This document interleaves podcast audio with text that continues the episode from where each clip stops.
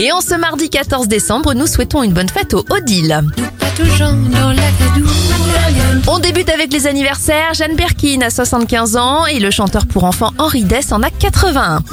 Au niveau des événements, la maison de la radio est inaugurée à Paris en 1963. En 2000, Pathé et Gaumont fusionnent.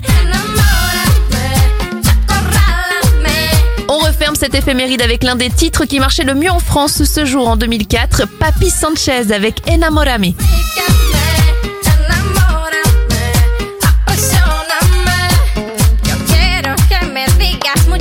cosas, cosas que me lleguen hasta el alma. Me acorrales, me hagas gestos que me exciten, que mi ego de mujer se presente.